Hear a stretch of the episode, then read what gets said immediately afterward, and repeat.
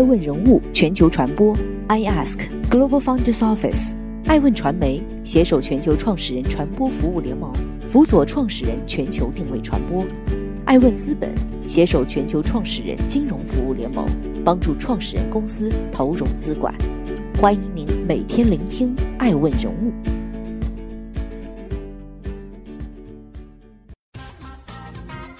Hello，大家好，欢迎大家的守候。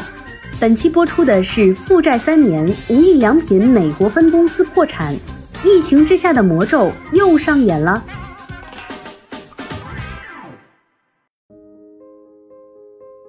又一家零售巨头扛不住了。受新冠疫情的影响，今年以来，Zara、Gap 等快时尚品牌关闭门店、裁员，而这仿佛是一个打不破的魔咒，附在了这些实体店身上。日本零售巨头 MUJI 无印良品也难逃此劫，遭受重创。七月十号，据外媒报道，因疫情加重租金与销售压力，无印良品美国分公司申请了破产保护。成为了今年因新冠疫情而在美国申请破产的一百一十家公司之一。尽管无印良品强调在美申请破产不影响全球其他市场的正常运营，但这家零售巨头在现实里的困境却是实实在在。事实上，无印良品不仅在美国的业务已经连续三个财年亏损，在中国大陆和日本本土的情况也不乐观。二零一六年以来，无印良品在华的业绩连年下跌，甚至在二零一七年实现了负增长。公司只能通过频频对产品降价挽回颓势。而在日本，截止到今年三月，无印良品的销售额较去年同期也同比下降百分之十四点六，同店客流量与客单价亦较上年同期出现下降，降幅分别为百分之一点八与百分之七点八，几项数据均为自二零一一年度来最大跌幅。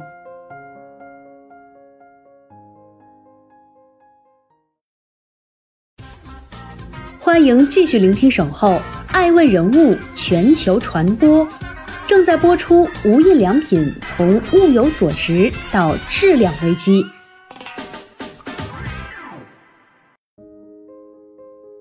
一九八零年，美国、法国、英国等主要的资本主义国家发生了经济危机，世界经济增长陷入低迷。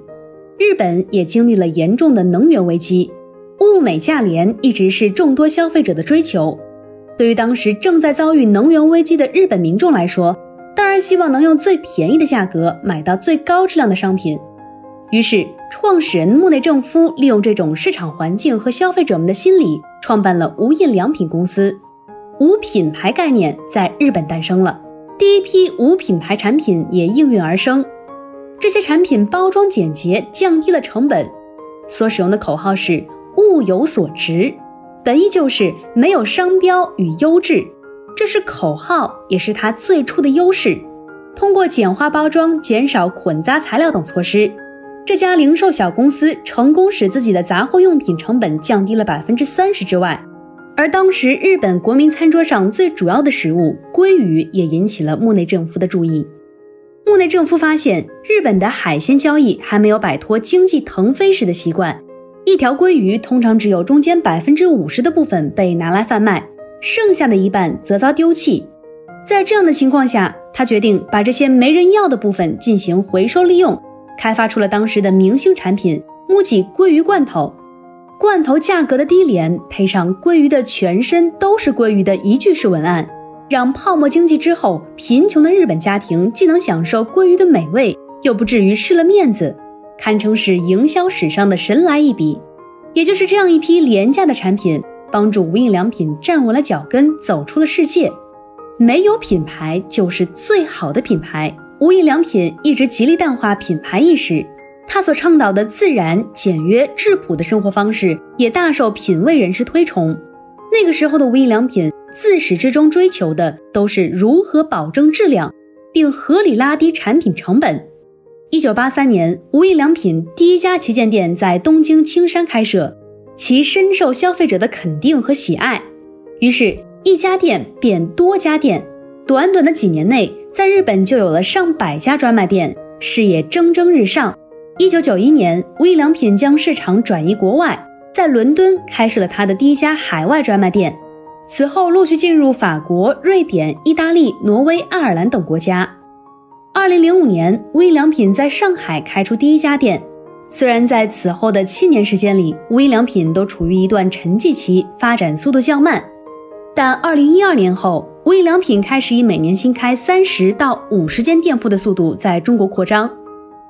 二零一九年底，其在中国的门店数量达到二百五十六家店，超过全球门店数量的一半。回首来看，在初期发展阶段，无印良品确实开创了一个属于自己的时代，并证明了自己在中国市场的生存空间。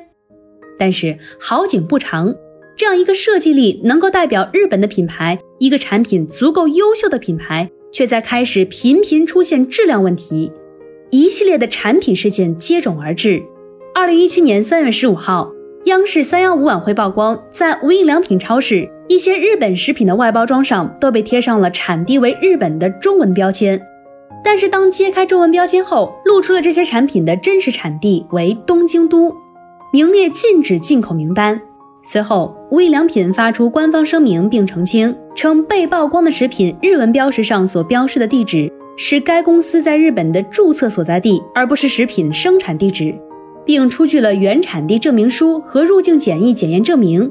上海国检局随后也确认，经核查，无印良品上海商业有限公司的进口记录未发现有来自于日本核辐射地区的产品。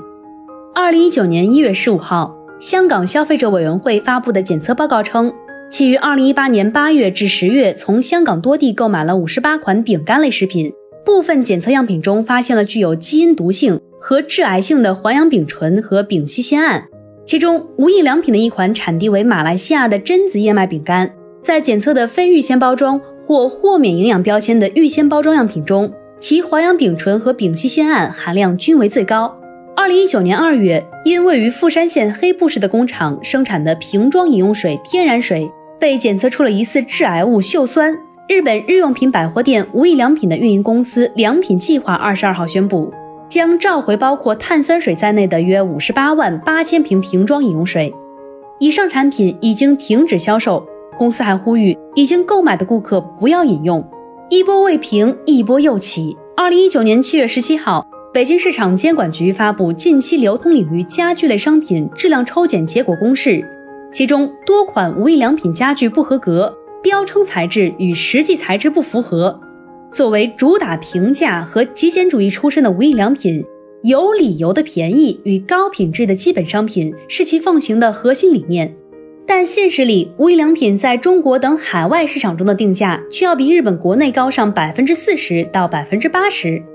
同一款拉杆箱，无印良品在中国市场的定价为一千五百元左右，但在日本售价不过千元，这就分外让人诟病其涉嫌收取国人智商税的定价策略。再加上频频翻车的质量问题，更让无印良品在中国的形象大打折扣，越来越引发消费者们的质疑。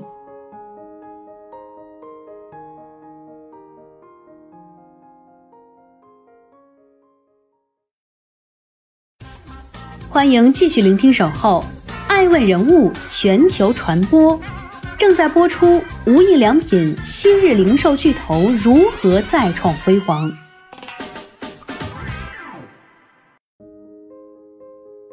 如今，在国内市场，本土同类品牌的崛起正在迅速蚕食无印良品的生存空间。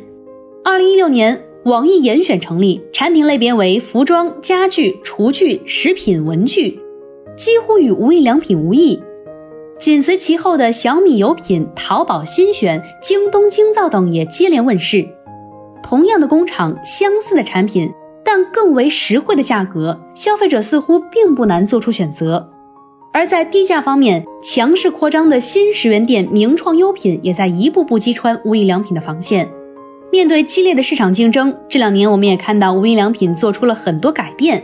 做餐堂、开酒店、玩农场、搞超商、做家装，试图通过各种努力传达出自己的生活方式。但是，无论是价格不菲的 MUJI 餐堂，还是九百五十元一晚的 MUJI 酒店，多数人给出的评价依然是性价比较低。爱问人物认为，在这个物欲横流的社会，可能一切花里胡哨的手法反而会引起人们的反感。更多的人追求的是内心的平静。尤其人们在新冠疫情这样经济消退的时候，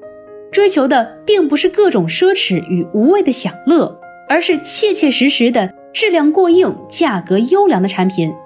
其实，摆在无印良品面前的挑战或许并没有那么复杂，也许他们只需要回归初心，问一问自己：我们还是那个以提供物美价廉的产品为主旨的企业吗？放下自己的傲慢与固执，真正站在中国市场的大环境里去思考，做出中国消费者需求的产品，才是扭转命运的关键。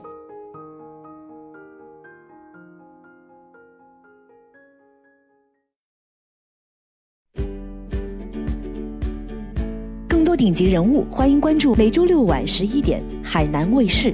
同步在学习强国 APP 直播。更多完整内容，欢迎关注爱问官网 iask-media.com。更多精彩内容，也可以搜索爱问人物抖音号 iaskleaders。爱问人物全球传播，iAsk Global Founders Office。